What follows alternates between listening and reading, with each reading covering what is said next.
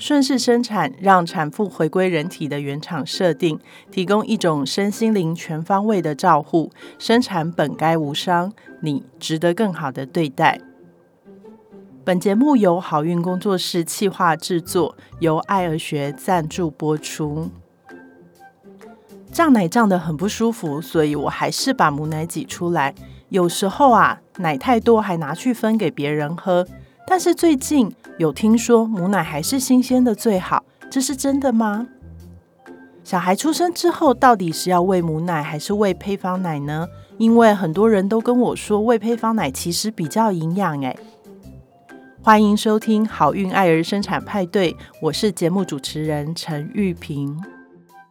好运爱儿生产派对节目每周邀请一位领域专业人士，回答您怀孕生产的大小问题。好运工作室这几年把哺乳计划也列入生产计划的一部分。阿平医师在探索母乳哺育的瓶颈时，发现如果改善生产的方式，很多哺乳的问题也迎刃而解。让我们今天花一些时间来了解，其实喂母奶没有你想象中的那么困难。而母婴一体的照护方式是更协调省力的。今天我们邀请到国际认证泌乳顾问谢炳璇来跟我们分享跟母奶有关的大小事。炳璇好，Hello，大家好，我是国际认证泌乳顾问谢炳璇。国际认证泌乳顾问考试委员会是一个国际认证委员会，由相关代表组成的管理机构，负责监督国际认证泌乳顾问的认证计划。通过难度相当于硕士层级的国际认证考试。嗯，那其实呃，这个阿平是自己，我本人也是国际认证泌乳顾问哦。那这几年因为呃，我们还要忙关于生产的很多事情，所以在好运工作室的泌乳咨询的这一个部分，我们就完全交给炳轩。来服务所有的产家哦。那其实关于喂母奶这件事情，因为刚好这一阵子又有立委提出来哦。又引起了大家的一番讨论。然后这几年，因为呃喂母奶这件事情，好像有一点点走向说，哦，他一直去提倡喂母奶最好，然后对妈妈造成了一些压迫。可是其实事情没有说，呃，选择喂母奶或者喂配方奶这么简单哦。那我们其实今天想要就一些呃喂母奶的观念来跟大家分享一些。哦，我们在这几年遇到的一些大家常常会问的问题，那我们来讨论一下。那再重新对于喂母奶这件事情做出一个呃，跟你的生活可以呃比较配合，然后让你的生活更顺利的选择这样子。那。在门诊，其实呃有一些孕妇会觉得说，跟生育相关的情况可能会得到妈妈的遗传哦。那妈妈当初就说，在生她的时候，因为奶很少，所以没有喂她的母奶。那嗯，这样子喂奶的呃，就是泌乳的体质，到底会不会遗传啊？如果我妈妈说她因为那时候没有奶，所以没有喂我喝母奶，那我现在在怀孕的时候可以做怎么样的准备，让我的母奶可以变多呢？如果是糖尿病患者，还是说多囊卵巢综合症，还是说就是有乳腺发育不全啊，乳头、乳房有动过手术，的确是有机会会发生就是延迟泌乳或者是乳汁分泌不足的情况。可是如果对于遗传的部分，泌乳量其实影响非常有限。嗯嗯，其实呃，我觉得如果有这样子的问题啊，我建议大家再好好的去跟妈妈聊一聊，当初生产的时候是什么样的情境。那因为过往其实在医院里面能够支持喂母奶这件事情的。呃，知识的提供或者是技术的提供其实是有限的，所以妈妈可能不是天生泌乳少，而是在她产后没有得到一个好的照顾，所以母奶变少这样子。所以我觉得这些在怀孕的时候，你有这样子的担忧，你可以去跟妈妈聊一聊。可是它不见得是遗传的问题。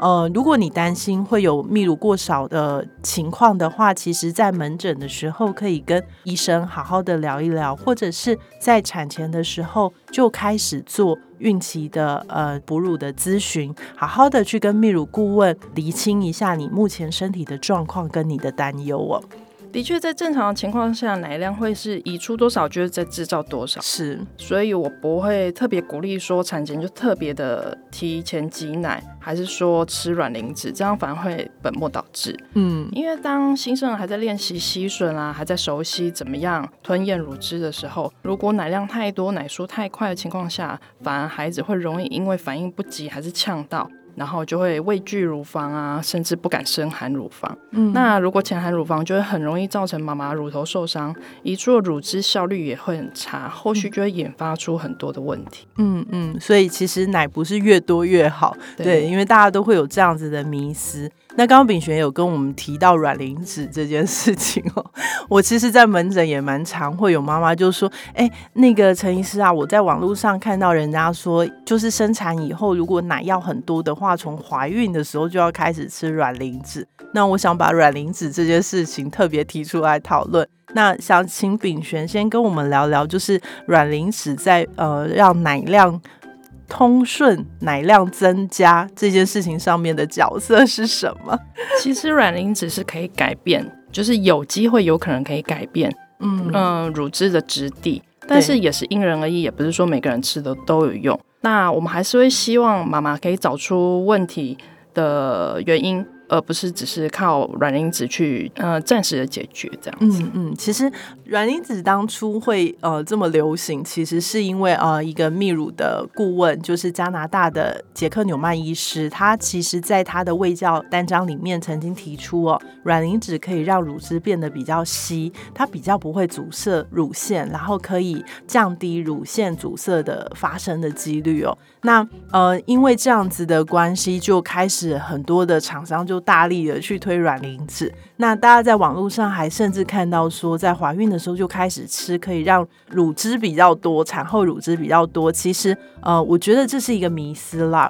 就如刚刚炳璇提醒大家的，其实软磷脂到底对于乳腺的通畅有没有用，其实是因人而异的。那有的人吃了有用，有的人吃了没用。可是我们更重要的是要去厘清这个产妇她在哺乳的时候顺不顺利。什么原因造成她乳腺阻塞？是不是泌乳过多，还是说她抱着孩子的姿是不正确，或者是孩子的口腔发育有什么状况，让他没有顺利的含上乳房去吸吮？我觉得这些都是需要靠专业的咨询，然后观察去厘清她所有哺乳的问题发生的原因，而不是一味的靠。补充什么让奶量增加，让泌乳顺利这样子。对，嗯，那我们在门诊的时候，其实呃会遇到说很多的孕妇她在怀孕的时候就已经被威胁恐吓，就是她生产过的朋友告诉她说，哎，喂母奶很辛苦，哎，那产后呃就是产假结束就要上班了。其实这件事情不要太勉强。那关于这样子朋友的建议啊，不知道炳璇有什么样的呃要分享的部分？好，其实像我们工作室签约的产家们，在产前除了会有两堂产前课，还会有另外一堂是哺乳计划。对，那会依照产家的计划去讨论应应跟实践的方法。那主要的目的是因为想要让想喂母乳的，或是害怕喂母乳的，还是说其实不想喂母乳的妈妈们，都能够在清楚了解。泌乳机转啊，哺乳常见的问题跟阴影之后，知情选择。对对，我觉得知情选择这件事情非常重要。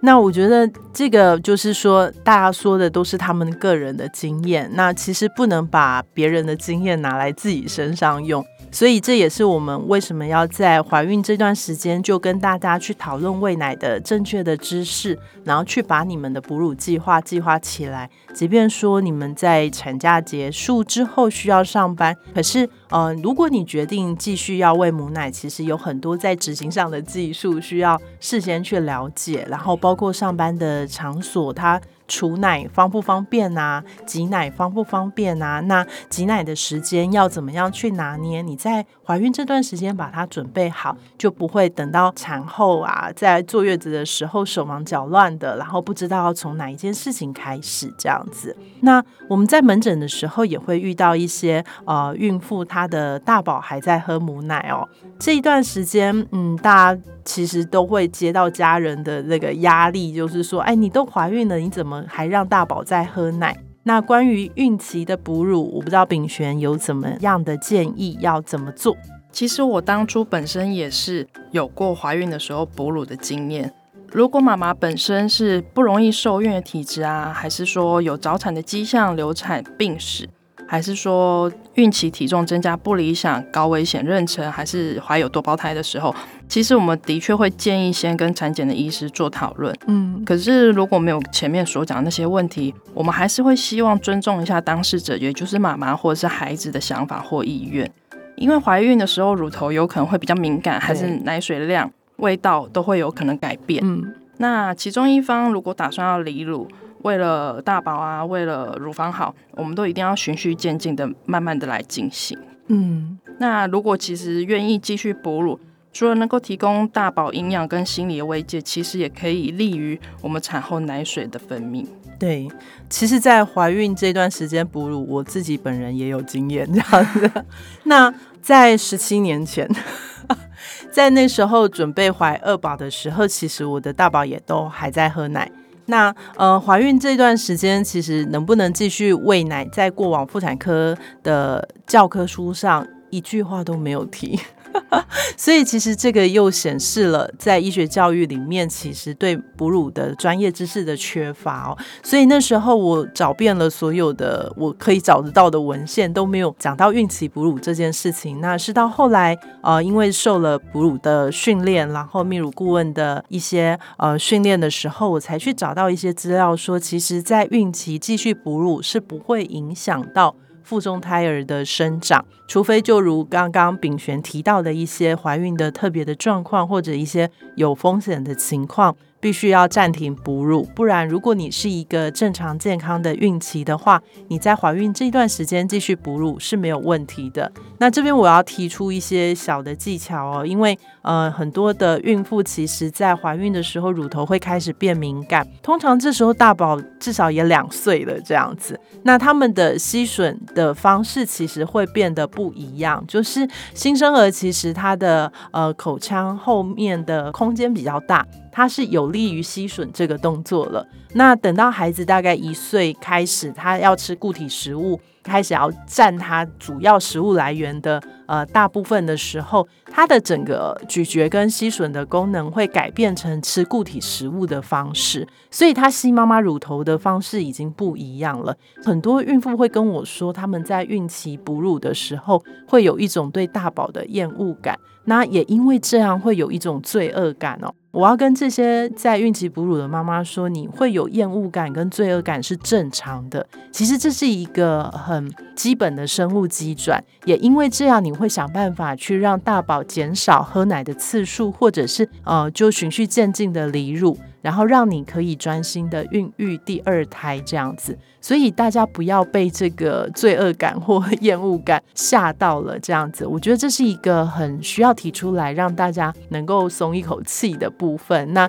在孕期哺乳其实有一些技巧，譬如说啊，孩子含上乳头的时候，你很不舒服的时候，记得要深呼吸，做一些放松的技巧。那也可以在这段时间开始介绍二宝给大宝认识。让他知道妈妈现在进入怀孕的过程会有怎么样的身体变化，所以呃可能会需要他做出怎么样的配合，然后减少喝奶的次数啊，或者是缩短喝奶的时间，然后让妈妈能够好好的度过孕期哺乳的这个阶段，嗯。那有一些妈妈，其实，在呃职场上，其实她都可以看到有一些同事生产之后喂母奶，然后挤出来喂。那他们就是把母奶这件事情交给奶瓶，就是用瓶喂这件事情。他们说：“哎，我用奶瓶喂母奶，这样小孩比较不会呃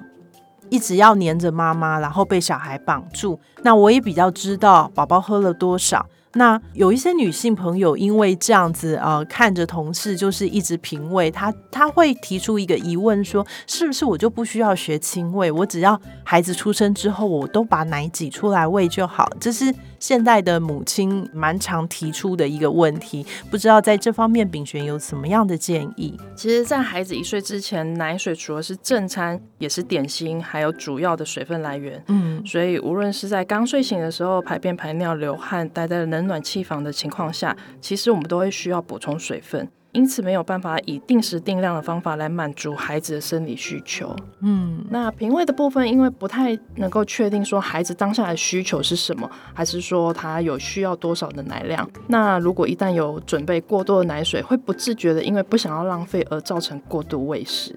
然而在乳汁移出的过程中，会有分为前段奶跟后段奶。那营养成分的比例会有所不同，所以尽量在非必要情况下，我们会建议说，同一次喂奶的时候不要刻意换边去做补喂。嗯，那挤出来喂的时候再平喂，可能会有一些营养成分残留在容器里面，那会比较难摄取到前段奶跟后段奶的营养比例。因为其实可以满足孩子身心理的需求，嗯，然后如果我们有按照宝宝的需求喂食啊，其实也可以知道他真正的需求量。那如果你因为你担心说亲喂的时候不知道喝了多少，其实我们可以透过尿布量来做评估，孩子有没有喝到足够的奶水。哺乳期的时候遇到乳腺阻塞或者是乳腺炎，已经学会正确吸吮乳房方法的孩子，其实会是最棒的通乳师。嗯，所以谢谢炳璇跟我们分享这些，就是关于轻微的好处哦。那嗯，我觉得大家可以再再回到上一集国阳医师的那个节目内容去复习一下。其实孩子在刚出生的头几个月，他他觉得他跟妈妈是一体的。那为什么我们要这么去强调亲喂的好处？是因为呃，妈妈跟孩子在头几个月，他们呃有很多的生理现象需要去互相调节。那孩子丢出的每一个需求，妈妈都可以及时去接到的时候，对于孩子的安全感来源是一个很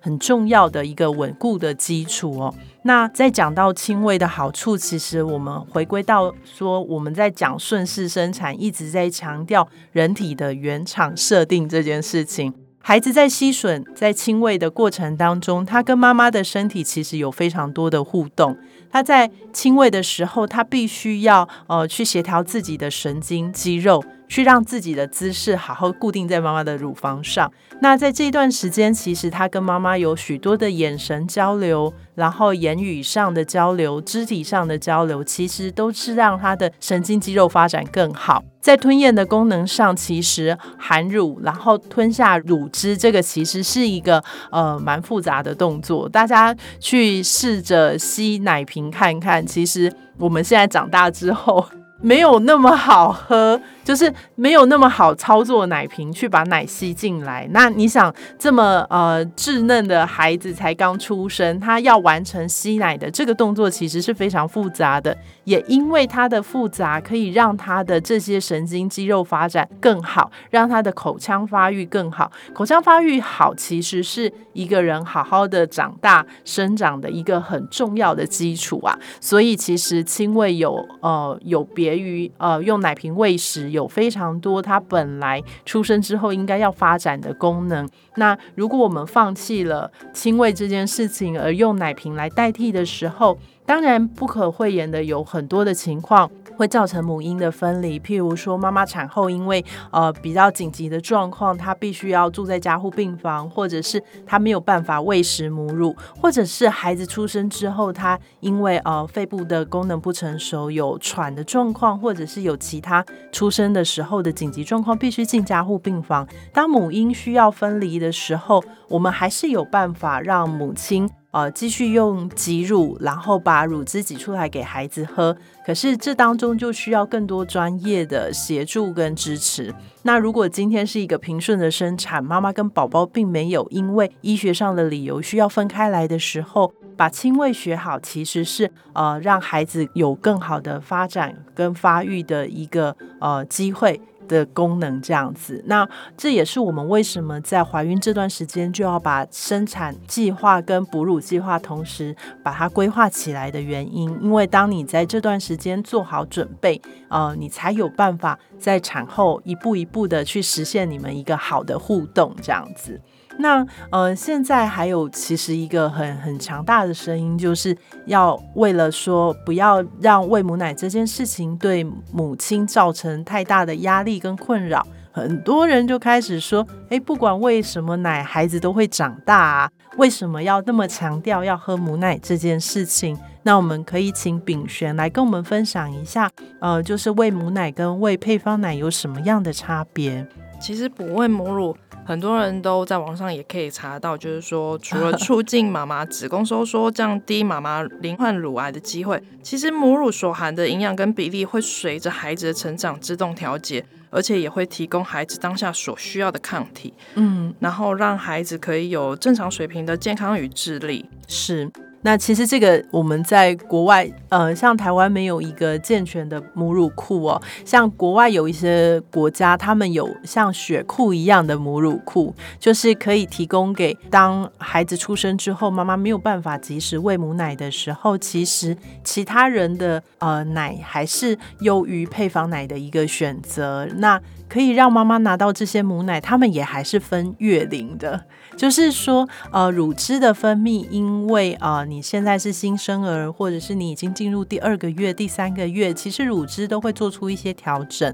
那呃，像前几年有过那个网络贩卖母乳这件事情，其实呃，这个是有一定的风险。除了说它的来源不明，有没有感染的风险，卫生考量上有没有细菌的风险之外，你不知道这个提供母奶的人，他的宝宝是在哪一个。月龄的时候，你把新生儿的妈妈挤出来的奶拿给四五个月的小孩喝的时候，他可能会腹泻，因为前几个月妈妈的母奶里面其实有一些缓泻的因子，可以让呃新生儿他的还没有发育完全的肠胃道。它的排便会更顺利，所以其实都有一些缓泻的功能。所以其实不同月龄的孩子的妈妈，其实他们分泌的乳汁会有不一样的地方。所以呃，其实这也回应到前面有一些妈妈提出的问题，说母奶是不是越新鲜越好？是的，其实最合适的。呃，就是你挤出来，那孩子这一两天就会把它喝完，这是最棒的情况。那像有一些妈妈，他们在月子中心的时候，把孩子放在婴儿室，然后在房间拼命的把奶挤出来。其实你挤的都是第一个月的奶。有一些妈妈就会想说，哎，那我把这些奶存起来啊，等到孩子呃喝到两个月、三个月的时候。哦，我都不用再去挤奶，就是我只是想要用坐月子这段时间挤奶，是是可以的吗？那我觉得，虽然它还是一个优于配方奶的选择，可是其实。哦，这样子的奶适不适合第二个月、第三个月的孩子？我觉得这个是要重新去讨论的。那这边也引出了一个问题，就是说现在呃，在月子中心，很多的妈妈习惯把孩子放在婴儿室，然后在房间把奶挤出来喂小孩这件事情。那不知道炳璇有怎么样的建议？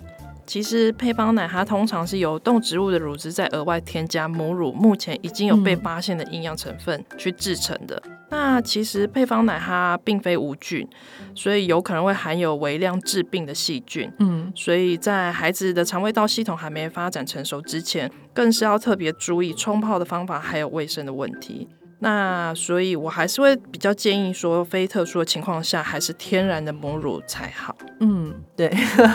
那其实这几年我们觉得，就是说，哎，大家一直在讲母奶最好，母奶最好，所以造成了一些女性朋友的压力哦。呃，前几年其实我们也呃有邀请国外的泌乳顾问来台湾演讲，他提出了一个观念，叫做呃母奶是正常的一个呃母婴互动的一个生活方式，然后是婴儿食品第一选择啊，那就是要把喂母奶这件事情正常化，就是它其实是一个常模，一个产后呃母婴互动的一个正常的方式。那我又讲正常，大家又会说，那我。不喂母奶就不正常这样子，那可是其实大家，我觉得要跳开这些二元的对立的一些想法，大家其实呃都知道说，婴儿食物来讲，其实最最天然的、最没有添加的、最接近孩子需求的，就是妈妈。分泌出来的乳汁，现在的母亲遇到的困难，呃，可能是他们在生产过程当中没有被好好的对待，然后在产后延续在喂奶这件事情没有得到足够的知识跟支持的时候，他们不知从何喂起。然后在医院的制度下，又好像要提倡一个高的母乳哺育率或者是什么亲子同事率，然后在数字的迷失上。好像让妈妈在这个中间，让护理师们在这个中间都是受到压迫的人。那我觉得在产前先把这一块好好准备好，无论你生产之后要不要喂母奶，都是你呃在得到足够的资讯之后做出的决定。我想就不会有这么多的所谓的呃压制啊，然后不甘愿啊、不开心的这些事情。那今天非常谢谢炳璇来跟我们分享一些母乳哺育的这些事情哦。那呃，要提出来跟大家特别提醒的是，说不是奶越多越好。那在怀孕的这段时间，我们把对母奶相关的知识跟技术先学习好，那产后就可以顺利的衔接，在育儿方面不会有那么大的慌张跟恐惧哦。那这一集的节目当中，我们也跟大家分析了亲喂跟平喂的差别，以及配方奶跟母奶的差别。那让大家好好的去想，重新想喂母奶这件事情会不会是你产后育儿的选择？那节目的时间有限，其实更详细的关于哺乳的咨询或者是计划，其实都欢迎大家预约好运的哺乳咨询，好好的去把它计划起来。我是陈玉平医师，呃，我们这一季呢提供了十集的节目，介绍了好运提供的各种课程跟专业的人士，他们为什么要跟我们一起合作，来把一个好的生产酝酿起来。那或许在这些节目里面有一些我们没有回答到的问题，都欢迎大家回馈给我们。那也欢迎大家预约好运工作室的课程，好好的去把生产准备起来。